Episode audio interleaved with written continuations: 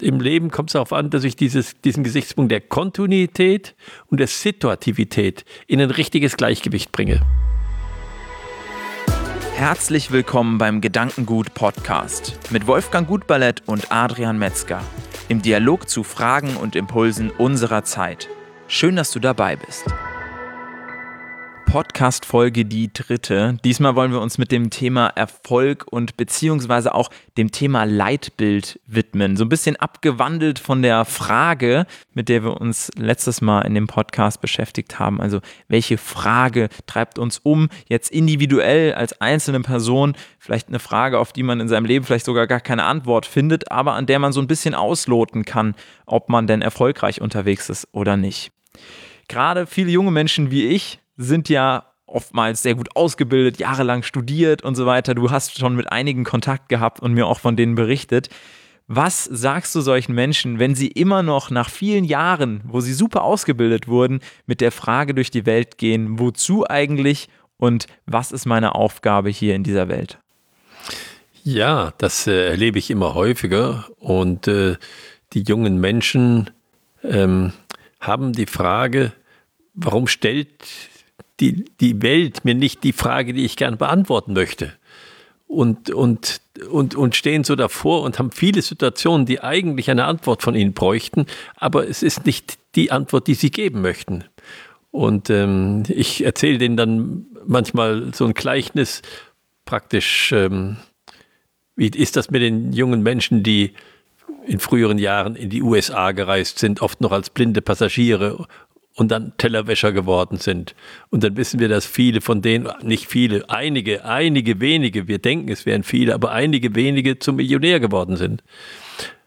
Und ich sage dann immer die Frage, ähm, was glaubt ihr, welcher von den jungen Menschen, die Tellerwäscher als Tellerwäscher angefangen haben, Millionär geworden sind?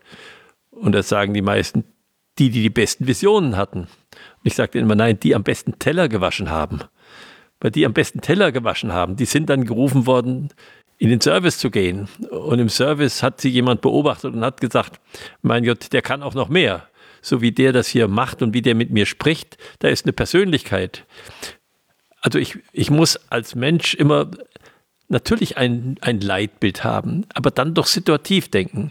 Das heißt, im Leben kommt es darauf an, dass ich dieses, diesen Gesichtspunkt der Kontinuität und der Situativität in ein richtiges Gleichgewicht bringe die jungen Menschen, die diese Frage sich stellen, was soll ich tun, den kann ich nur empfehlen, guckt natürlich auf euer Leitbild im Leben, aber guckt auf die Situation und ergreift die nächste Situation, um tätig zu werden. Weil ein, ein Auto, was steht, kann ich nicht lenken. Ich kann nur ein Auto lenken, was fährt und kommt erstmal ins Fahren. Und im Fahren könnt ihr lenken. Ihr werdet so viele Gelegenheiten haben, die dann folgen, dass ihr da ankommt, wo ihr hin wollt. Kannst du uns da einmal mit in deine Geschichte reinnehmen? Du hast Teegut viele, viele Jahre begleitet als, äh, als Geschäftsführer. Gab es da Momente, wo du gesagt hast, ich habe ein Leitbild muss jetzt situativ anders arbeiten, in dieser Situation anders entscheiden, beziehungsweise auch eben dieses Leitbild erstmal zu entwickeln. Gerade denke ich in dieser Zeit, wo du eben auch ja das Steuer übergeben bekommen hast von deinem Vater in dem Unternehmen Tegut, ist eben auch die Frage, wie schafft man dann auch sein eigenes Leitbild oder seine eigene Person in so einem Unternehmen ja aufzubauen? Ja, immer schrittweise. Also ich war noch im Studium und äh, äh, habe dann BWL studiert, was ich anfänglich nicht wollte. Ich wollte vielmehr in Richtung Musik oder Psychologie gehen und habe dann aber gesagt, nein, da ist eine Aufgabe, jetzt kümmere dich mal darum, habe dann BWL studiert. Nachdem ich ein Jahr gearbeitet habe, weil das war mir wichtig, um mein, mein Bild zu prüfen, dass ich kann, konkret mit den Menschen, die in dieser Branche tätig sind, vor Ort beim Kunden gut umgehen kann, dass ich das verstehe, dass ich da ein Interesse daran habe. Das habe ich geprüft, dann habe ich BWL studiert und dann hat mein Vater doch Angst bekommen, ich war ja noch recht jung, äh, mir das Unternehmen zu übergeben. Er hatte ein sehr gutes Angebot, das Unternehmen zu verkaufen und die wollten mich auch haben als Manager dann. Und dann habe ich mich hingesetzt und habe gesagt, was ist dein Bild im Leben? Was willst du, was willst du machen? Was sind für dich sozusagen die, die Lebensziele? Und äh, daran habe ich dann mein Leitbild entwickelt. Ich habe mir dann aufgeschrieben, was für mich wichtig ist im Leben, was unbedingt sein muss und was möglichst sein sollte. Also sogenannte Muss-Ziele und Soll-Ziele. Alle hingeschrieben, habe mir dann die Alternativen daneben geschrieben, was ich tun könnte. Also das als Unternehmer da einsteigen oder nicht einsteigen und dann dies oder jenes oder das machen. Manchmal hilft es auch, das haben wir auch gemacht im Unternehmen mit unseren Mitarbeitern teilweise, zu sagen, schreib dir doch mal den Tag auf, an dem du das Unternehmen verlässt, was du dann machen möchtest. Oder wie stellst du dir den Tag vor, äh, wenn du 65 bist oder 60 oder kann sich jeder aussuchen, so etwa. Das hilft dann, dass man äh, an sich selbst entdeckt, was man möchte und was man nicht möchte, was einem wichtig ist. Und dann kann man das Leitbild daraus formulieren dann weiß man, was wichtig ist und, und was nicht so wichtig ist äh, zu verfolgen im Leben. Ja, und so kommt man zum Leitbild. Der, der Professor Hüter sagt dann, ich habe mit ihm darüber gesprochen, der Begriff des Leitbildes ist ihm etwas zu weit weg. Den muss man runterholen. Natürlich muss man den runterholen in einem unternehmerischen oder in einem praktischen privaten Leben, indem ich dann daraus Ziele entwickle, Etappen mache. Und äh, er bevorzugt den Begriff des Anliegens. Weil er sagt, das Anliegen ist nicht so weit weg wie das Leitbild, aber es ist auch nicht so nah wie ein Ziel. Weil wenn ich das Ziel erreicht habe, dann ist der Elan futsch. Also man merkt das an vielen äh, Frauen, die meinetwegen jetzt sagen, die Kinder, die, die betreue ich und dann sind die Kinder aus dem Haus und dann ist eine große Aufgabe weg. Und dann muss ich im Grunde neu aufsetzen. Das heißt, ich muss mir ein Leitbild machen, was über diese Etappe auch hinausgeht. Oder ein Anliegen haben, was über diese Etappe hinausgeht, damit ich nicht in so einen Stopp reingerate. Oder ich rechtzeitig muss ich mir Gedanken machen dazu. Also damit kann man im Leben etwas spielen. Und das ist, glaube ich, wichtig, dass man diese, diese Kontinuität, die einem wichtig ist im Leben, auf der man sagt, auf dem Faden will ich draufbleiben, auf dem Faden will ich draufbleiben, aber dann auf der anderen Seite die Situativität zu haben. Und das Interessante ist, je stärker ich mir die Kontinuität bewusst mache, desto freier werde ich in der Situativität, desto beweglicher werde ich.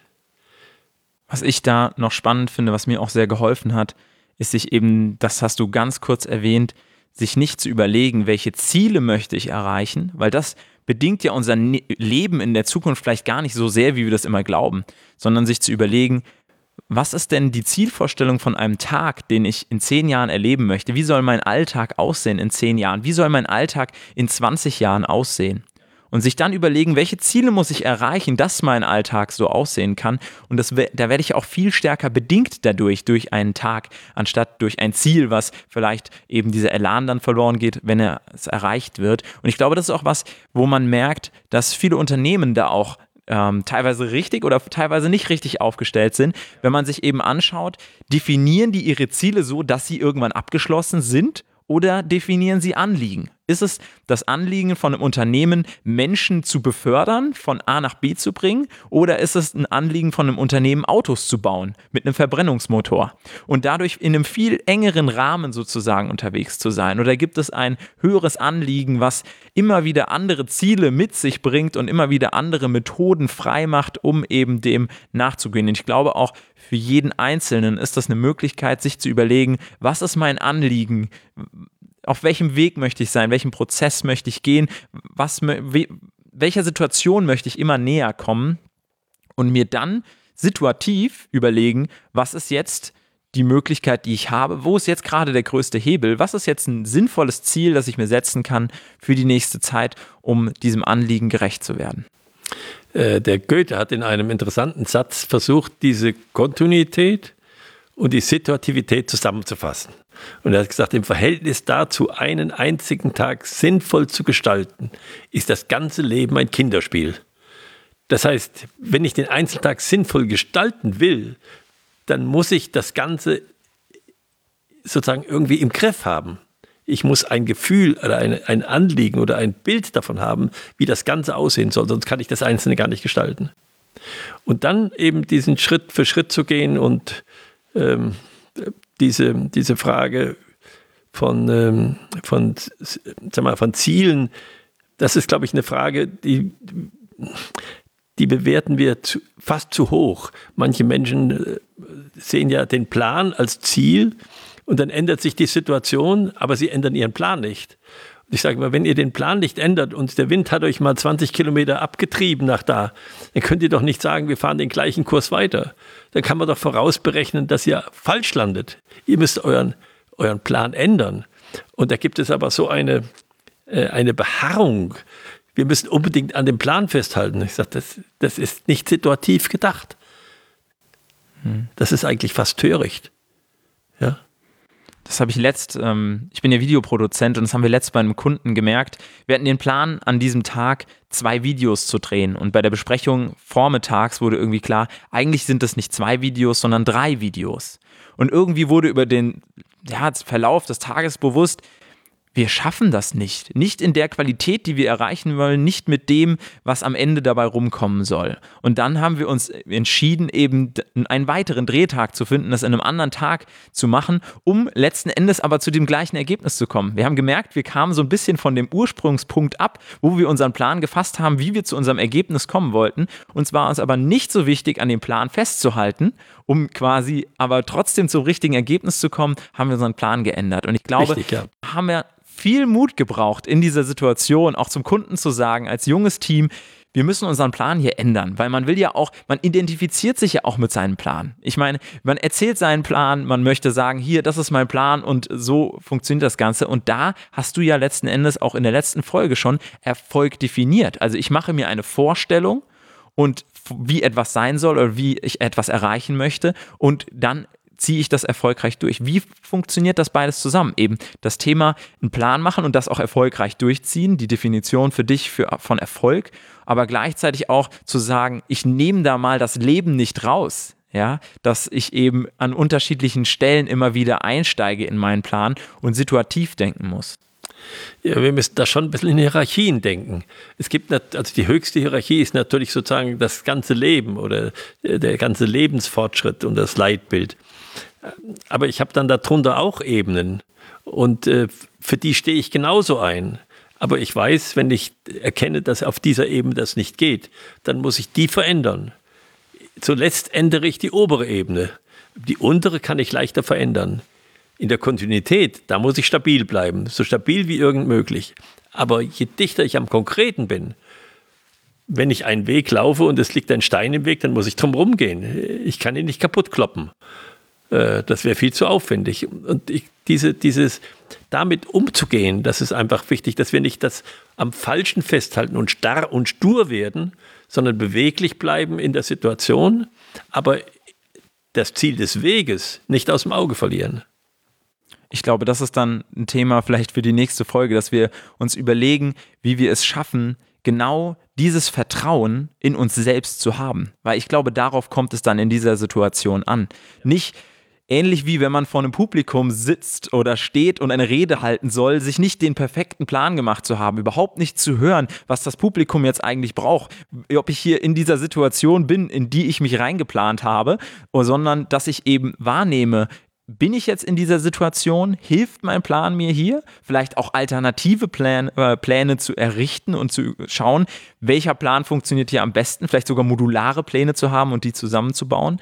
Also wirklich da das Thema Vertrauen in sich, eine gewisse Stärke zu haben, dazu zu stehen, auch den Plan über den Haufen zu werfen und letzten Endes für sich selbst zu sagen, ich bin quasi der Plan, ja, mit dem ich durch, äh, durch mein Leben gehe und in dem ich auch ja diese Beständigkeit habe, indem ich meine Entscheidungen auf eine gewisse Art und Weise treffe. Ich glaube, da können wir das nächste Mal drauf eingehen über das Thema, wie erreicht man denn dieses Selbstvertrauen, was da nötig ist, um eben auch mal den geplanten Weg äh, verlassen zu können und ähm, da abseits der Straße zu suchen. Was hast du jetzt für dich aus dieser Folge mitgenommen oder wo würdest du gerne nochmal einen Akzent setzen? Ah, du hast das eben sehr gut nochmal äh, gesagt und, und äh, sag mal, praktischer und konkreter auch formuliert. Ähm, ich würde den Akzent setzen, dass ich mir wirklich darüber im Klaren bin, was jetzt situativ ist und äh, wie schaffe ich das, mich frei zu machen für die Notwendigkeit der Situation weil ich habe jetzt zuerst diese Notwendigkeit der Situation zu beachten und dann das größere Anliegen, was da drüber liegt. Überlegen kommt übrigens daher, dass ich sage, ich muss in der Lage sein, sozusagen über diese Sache hinweg gucken zu können. Nicht dabei zu bleiben jetzt, sondern eben mich drüber zu legen und sagen, was ist jetzt dran? Die Kontinuität oder die Situativität? Für mich ist es auf jeden Fall genau diese Thematik, dass man, und da freue ich mich total auf die nächste Folge und deine Gedanken dann dazu zu hören, dass ich mir die Frage jetzt stelle, wie schaffe ich es, in mir ein Vertrauen aufzubauen, dass ich den Plan öfter beiseite lege und dass ich eben als junger Mensch nicht sage, ich definiere jetzt meinen Plan, den verkünde ich feierlich und egal was es für mich für einen Aufwand kostet, diesen einen Plan auf diese eine Art und Weise muss ich durchziehen, sondern sich das Ganze eben in unterschiedlichen Perspektiven anzuschauen. Und wenn ich selbst gucke auf das, was jetzt bei an andere, wo sie mich sozusagen als erfolgreich sehen, würde ich sagen, das war situativ das war nicht geplant, ja. Und ich glaube, wirklich wichtige Ereignisse in unserem Leben, die können wir eh nicht so vorausplanen, wie wir das immer glauben. Und da mehr ein, ein Urvertrauen sozusagen zu haben in sich, in seine Fähigkeiten, aber auch in diese Situation dann eben zu denken und zu sagen, okay, ich bin jetzt der Tellerwäscher, ich habe jetzt diesen einen Teller vor mir und genau dem ne nehme ich mich jetzt an. Ich glaube auch, wenn, wenn äh, große Taten in der Welt vollzogen worden sind von beeindruckenden Persönlichkeiten, wenn man da am Ende drauf guckt, dann wird wahrscheinlich selbst diesen Personen schwindlig, ja, aber die haben das immer situativ Schritt für Schritt erlebt und die Herausforderungen, von denen sie am Ende standen, das sind nicht die Herausforderungen, mit denen sie angefangen haben und ich glaube, diesen Prozess muss man gehen. Und ich glaube, da haben wir jetzt einige Ansätze gehabt, wo ich gerne noch weiter drüber nachdenke und mich vor allem auf die nächste Folge freue, um so ein bisschen herauszufinden, was ist denn das, wie ich mein eigenes Vertrauen in mich da stärken kann, um diesen Situationen auch wirklich situativ zu begegnen und eben nicht immer mit einem Schema daran zu gehen. Abschließend kann ich noch sagen, dass jeder, der unserem Gespräch hier was hinzufügen möchte, einen Impuls geben möchte, das gerne tun kann. Über die E-Mail-Adresse podcast.gedanken-gut.org sind wir hier zu erreichen und weben gerne deinen Impuls mit in die Show mit ein. Und ansonsten, wer es noch nicht kennt, wir sind auch auf YouTube vertreten. Also wer sich auch mal ein optisches Bild von uns machen möchte und noch nicht auf YouTube vorbeigeschaut hat, der kann das gerne auch tun. Und da ist natürlich auch die Möglichkeit, Kommentare zu hinterlassen und mit uns zu zu interagieren. Wir reden hier nicht nur für uns, sondern wir sind auch gespannt, was da an Feedback und Impulsen von außen mit dazu kommt. Ansonsten freue ich mich, wenn du auch dann beim nächsten Mal wieder reinhörst und wir uns dann mit dem Thema ja, Selbstbewusstsein beschäftigen.